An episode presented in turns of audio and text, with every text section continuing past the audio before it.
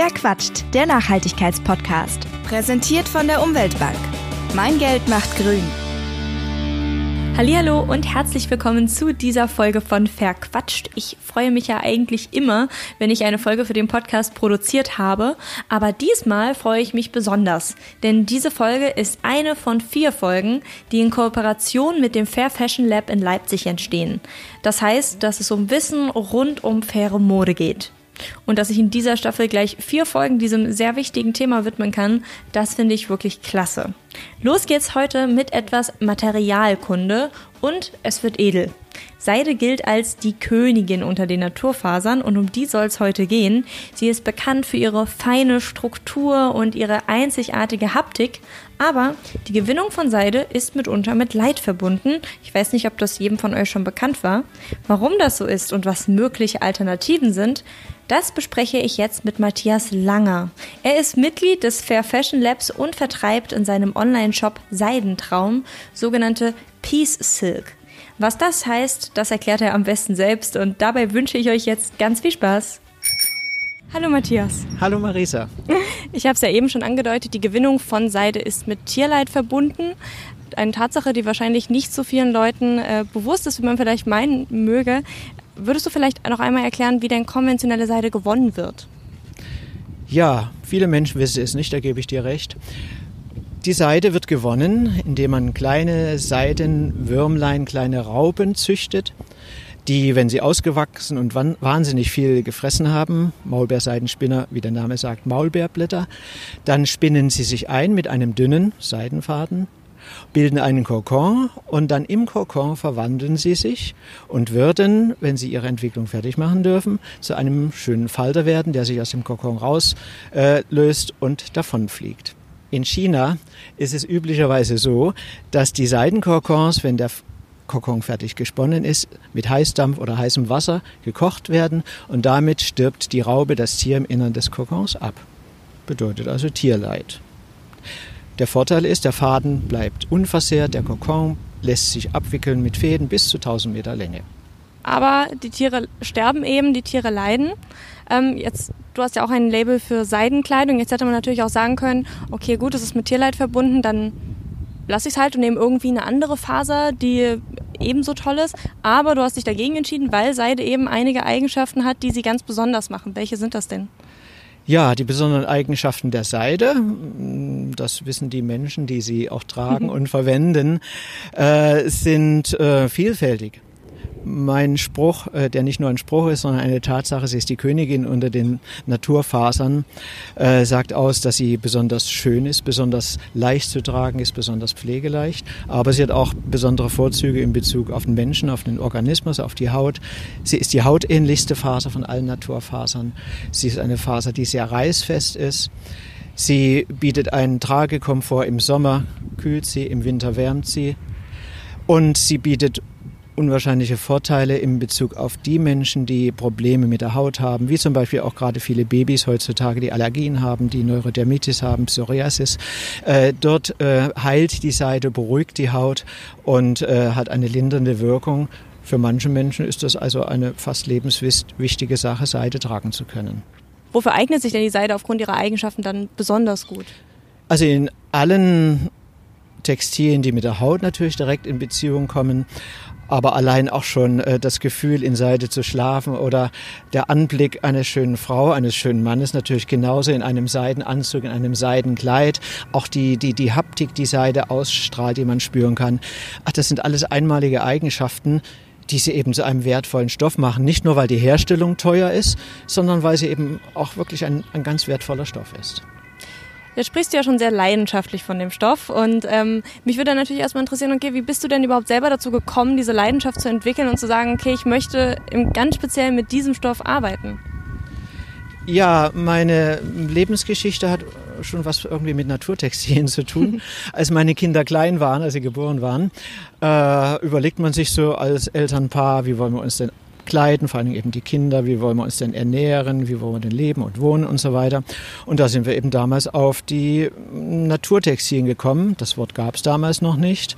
Es hieß eben einfach Baumwolle ungebleicht oder, oder Wolle unbehandelt, Fettwolle.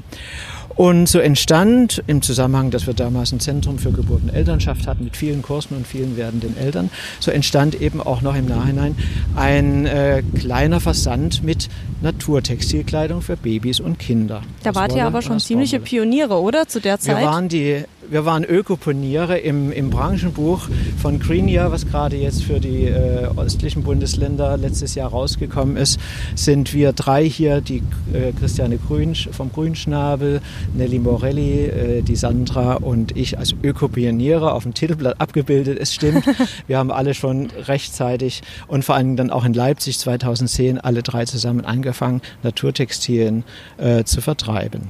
Krass. Und dann zwischendurch habe ich also viele andere Sachen äh, getrieben.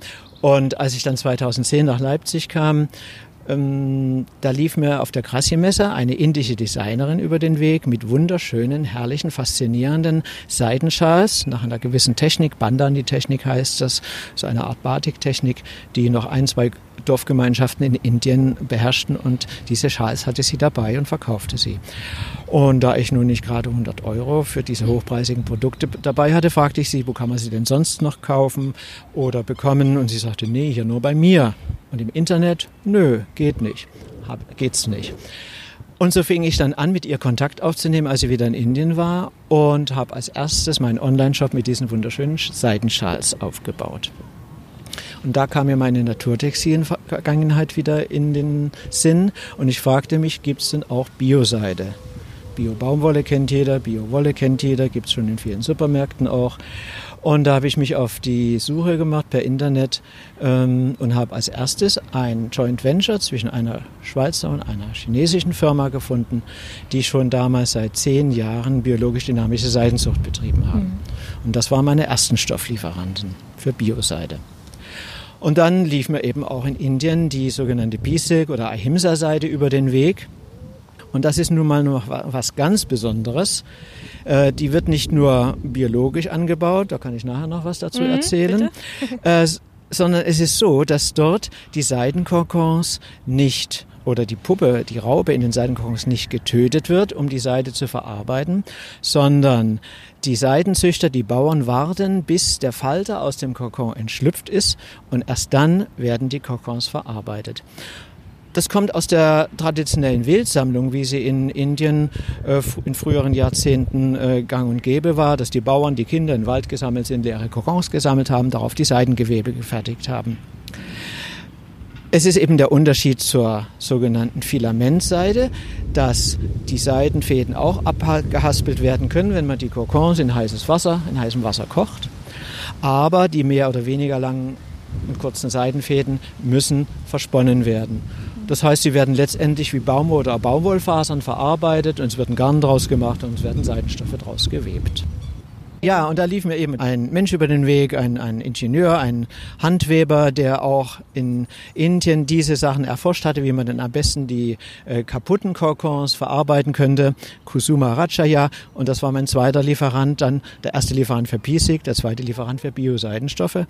Und dann gab es noch äh, Prakash Cha aus Jharkhand, ein indischer Designer, der auch in Deutschland lebt, der fand für seine Kollektionen, die er gern schaffen wollte, keine P-Silk-Seidenstoffe.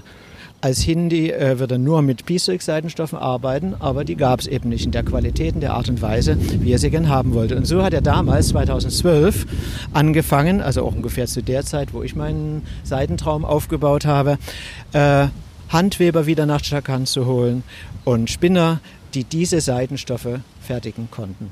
Und ja, er ist im Moment das umsatzstärkste Unternehmen für Bisig in Indien. Er hat inzwischen viele, viele Weber unter Vertrag, Handweber und auch Maschinenweber. Er hat die erhalten Powerlooms, das sind alte, robuste Webstühle gekauft, die elektrisch betrieben werden und hat inzwischen ein Sortiment von 50, 60 Seidenstoffen aufgebaut. Und das war natürlich eine wunderbare Fügung, dass wir zusammen sozusagen aufgewachsen sind.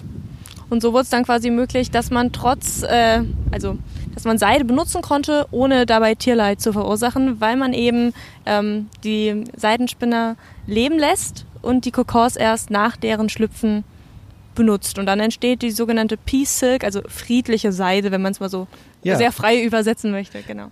Ja, genau. Und so konnte ich also alle äh, Gewaltseite mhm.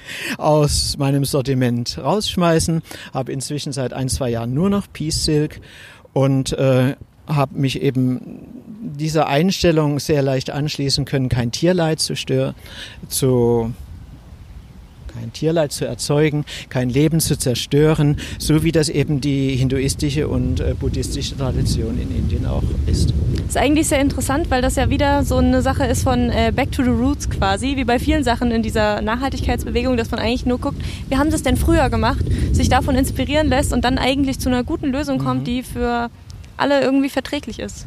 Nicht ja. in allen Bereichen, aber in vielen. Ja.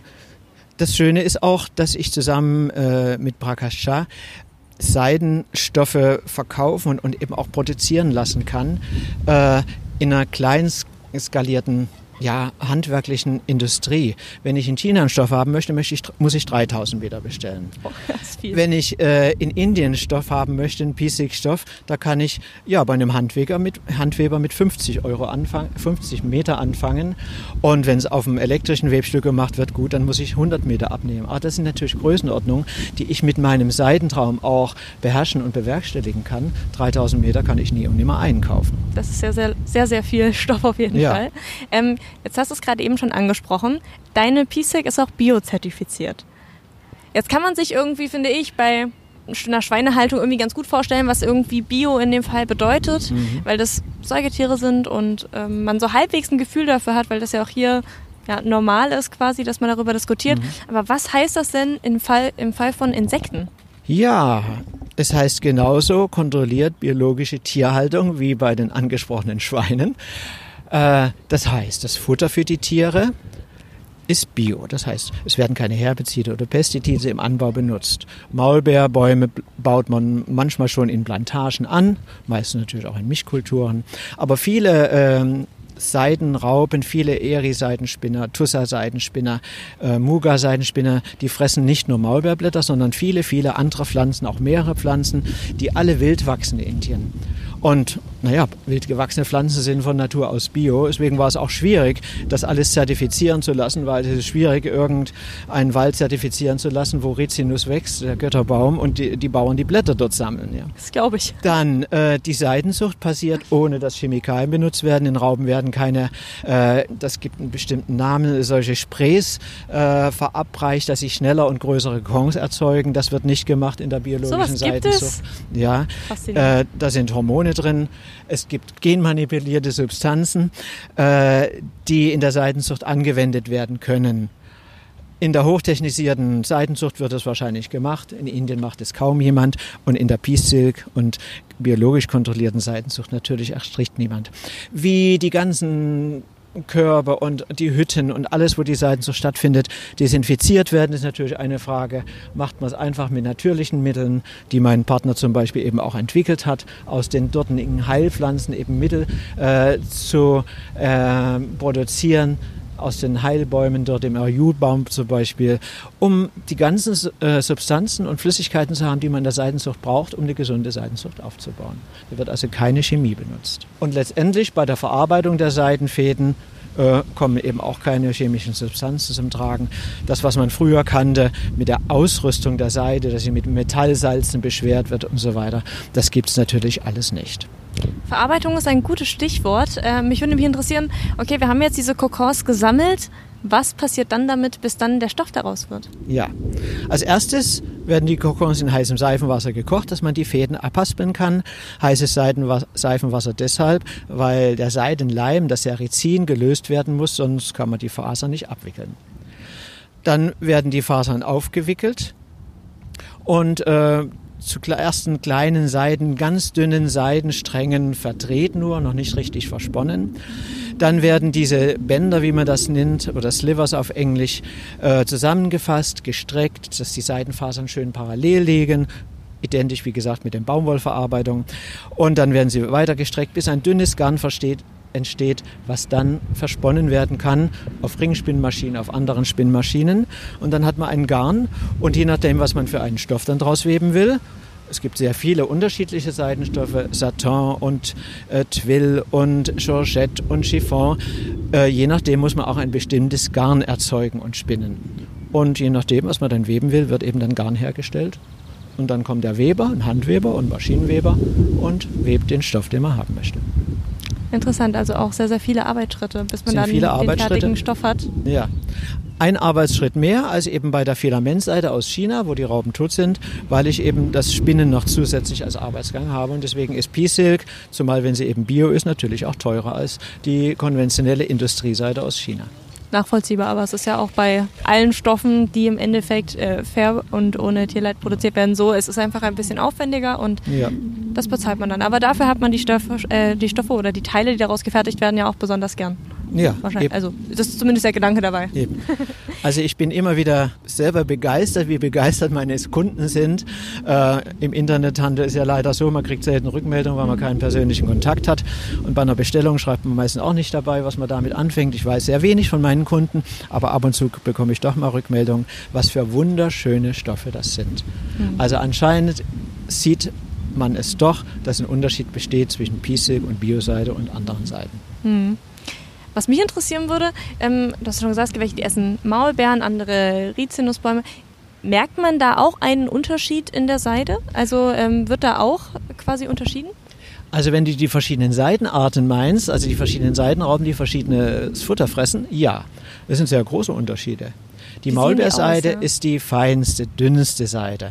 Es gibt weiße Maulbeerseidenkokons, die haben ganz dünne weiße Fäden. Es gibt die mehr beigefarbenen Seidenkokons, das heißt in Indien dann wilde Maulbeerseide, obwohl die genauso halb domestiziert sind wie auch die anderen Seiden, äh, die die feinsten Fäden erzeugen. Dann gibt es die Eri-Seide, die wird meistens hauptsächlich im Nordosten Indiens angebaut. Ähm, die ist was ganz Besonderes. Erstens mal kann man leider den Faden nicht abhaspeln, weil er nicht in Schlingen um sich herum gesponnen ist, um die Raupe, sondern in, in liegenden Achten und das kann man nicht abwickeln. Aber andererseits hat die Raupe schon ein Loch gelassen, eben weil sie keinen geschlossenen Kokon spinnt und kann rausschlüpfen, ohne dass man noch was tun muss. Die schlüpft also von ganz alleine raus. Eri-Seide, äh, die Leute verwechseln es oft mit Baumwolle, wenn sie nicht wissen, dass es Seide ist. Ein bisschen was Flauschiges. Dann gibt es die Muga-Seide, eine ganz feine goldfarbene Seide, ganz selten, die gibt es nur aus Assam. Und dann gibt es noch die bekannteste Seite, die früher immer als Wildseite gehandhabt, gehandelt wurde, die Tussa-Seite. Auch die Tussa-Seidenspinner fressen viele verschiedene Pflanzen. Tussa-Seite ist recht grob, sie hat die größten Kokons mit den dicksten, unregelmäßigen Fäden. Du hast doch schon so ein bisschen was erzählt, so dazu, wie du zu deinen Handelspartnern quasi in Indien gekommen bist, weil die Seite ja auch aus dem Ausland kommt. Ähm, wie stellt ihr denn sicher, dass es immer auch äh, fair zugeht? Weil ja auch in vielen Ländern, ähm, die quasi im globalen Süden liegen oder Entwicklungs- und Schwellenländern sind, immer noch Arbeitsbedingungen und Arbeitssicherheit äh, definitiv ein Thema sind. Wir haben ja auch gerade Fashion Revolution Week, kann man vielleicht auch sagen, ähm, wo das ja auch angesprochen wird. Ähm, wie ist das bei euch im, äh, in der Partnerschaft sozusagen? Was ich schon erwähnt habe, die Peace Silk, die wird nur in handwerklichen Größenordnungen hergestellt.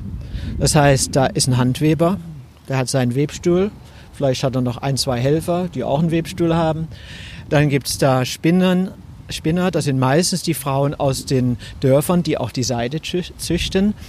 Äh, Die haben also keine Arbeitsverhältnisse in dem Sinne oder, oder werden schlecht bezahlt. Im Gegenteil, äh, Prakash Shah hat eben erreicht, dass sie die Seidenkokons nicht in, die anderen Staaten verkaufen für ein Apfel und ein Ei, sondern im Land, im Jharkhand selber verarbeiten. Da kriegen sie mehr Geld dafür.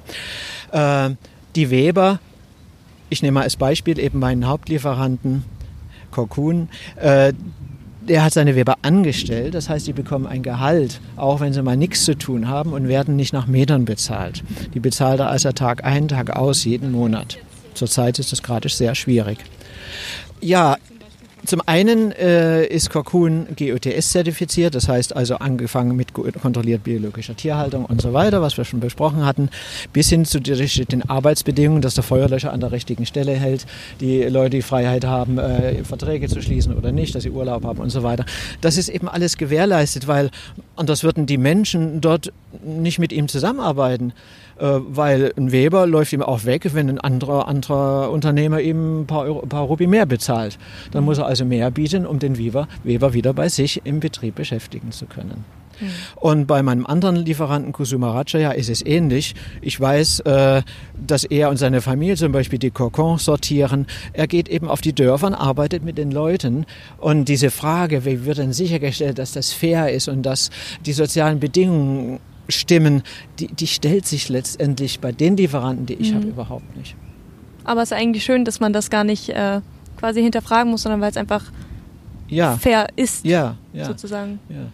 Also ich meine, wenn ich jetzt irgendeinen unbekannten Seitenlieferanten aus Indien mir angeln würde, von dem ich gar nicht weiß, wie er arbeitet, da muss ich da natürlich schon hingucken. Und dadurch, dass ich es weiß, äh, dass ich die Menschen teilweise persönlich kenne, teilweise natürlich immer von Fotos und so weiter und, und kurzen Videos, was sie gerade machen und was, wie sie gerade arbeiten, weiß ich also, dass es so ist. Mhm. Wie schwierig ist es eigentlich, wenn man jetzt in Indien da einen Lieferanten ausfindig machen will? Ich stelle mir das irgendwie total kompliziert vor, aber ähm, wenn ihr so einen persönlichen Kontakt habt, hört sich das ganz gut an. Persönliche Kontakte äh, geht es natürlich am einfachsten oder eben über diese äh, schicksalhaften Zusammenhänge, dass man eben die Menschen findet, die einem über den Weg laufen sollen, mit denen man zusammenarbeiten sollte in der nächsten Zeit, so wie das bei mir war. Ähm, natürlich, ich kann äh, in der GOTS-Datenbank gucken, wer stellt denn Bio-Seite her. Das sind etliche Lieferanten. Wenn ich also einen unbekannten Lieferanten hätte, müsste ich mir heutzutage jetzt, also würde ich am liebsten natürlich hinfahren und mir das wirklich vor Ort anschauen. Mhm. Ja, dann weiß man, wie es ist. Und vor allen Dingen, äh, Zertifizierung ist in Indien und in anderen Ländern ja auch überhaupt nicht üblich. Das ist so was typisch Europäisches und auch was typisch Deutsches, dass alles zertifiziert und äh, bescheinigt werden muss. Ähm, in Indien gibt es, glaube ich, keinen anderen Lieferanten, der PSIC herstellt und Gott zertifiziert ist. Mhm. Warum? Die wissen überhaupt nicht, warum es das soll. Ein anderer Lieferant, der Kusuma Rajaya, der hat kein einziges Zertifikat. Der weiß nicht, was das soll. Mhm. Er weiß, wie er die Sachen anbaut, er kann das vermitteln, er kann das bezeugen und damit basta. Mhm. Dann ist meine letzte Frage auch sehr typisch deutsch, denn ich wollte wissen, woran erkenne ich denn jetzt als Verbraucher, als Verbraucherin, okay, gut, hier kann ich mich drauf verlassen, da steht P-Silk drauf, da ist auch P-Silk drin. Mhm. Für PISE gibt es kein Zertifikat. Mhm. Könnte man natürlich auch äh, irgendwie anregeln und in die Wege leiten, aber dann hat man dieselben Probleme, wie sie bei unseren Zertifizierungen auch hat. Es kostet wahnsinnig viel Geld, es ist ein wahnsinniger bürokratischer Aufwand. Äh, zertifizieren mal 400 Bauern, die Seiten züchten mit ihren Familien und äh, stellen mal sicher, dass das jederzeit Peace ist. Mein Motto ist, Vertrauen und Transparenz. Und somit habe ich seit zehn Jahren meinen Seidentraum jetzt mit Erfolg geführt, dass ich meinen Leuten sage, äh, wo es herkommt, wie es gemacht wird, dass ich die Transparenz herstelle und dass ich Vertrauen herstelle, was ich natürlich haben muss zu meinen Lieferanten. Und das gebe ich weiter und hoffe, dass es meine Kunden aufnehmen. Also muss man als Verbraucher halt einfach sich genau anschauen, wo kaufe ich und äh, schauen, ob ja. ich dabei auch irgendwie ein gutes Gefühl habe. Also ob ich das Gefühl habe, dass ja. was da, was der, was äh, der, ja, Verbraucher, nee, nicht der Verbraucher, was der Verkäufer mir erzählt, mhm. ähm, stimmt. Ja. Okay. Ja. Super. Dann war es das von meiner Seite. Ich bedanke mich für das Gespräch und ähm, wünsche dir weiterhin viel Erfolg. Ja, danke, liebe Marisa. Viel Erfolg für deine Arbeit ebenfalls. Danke.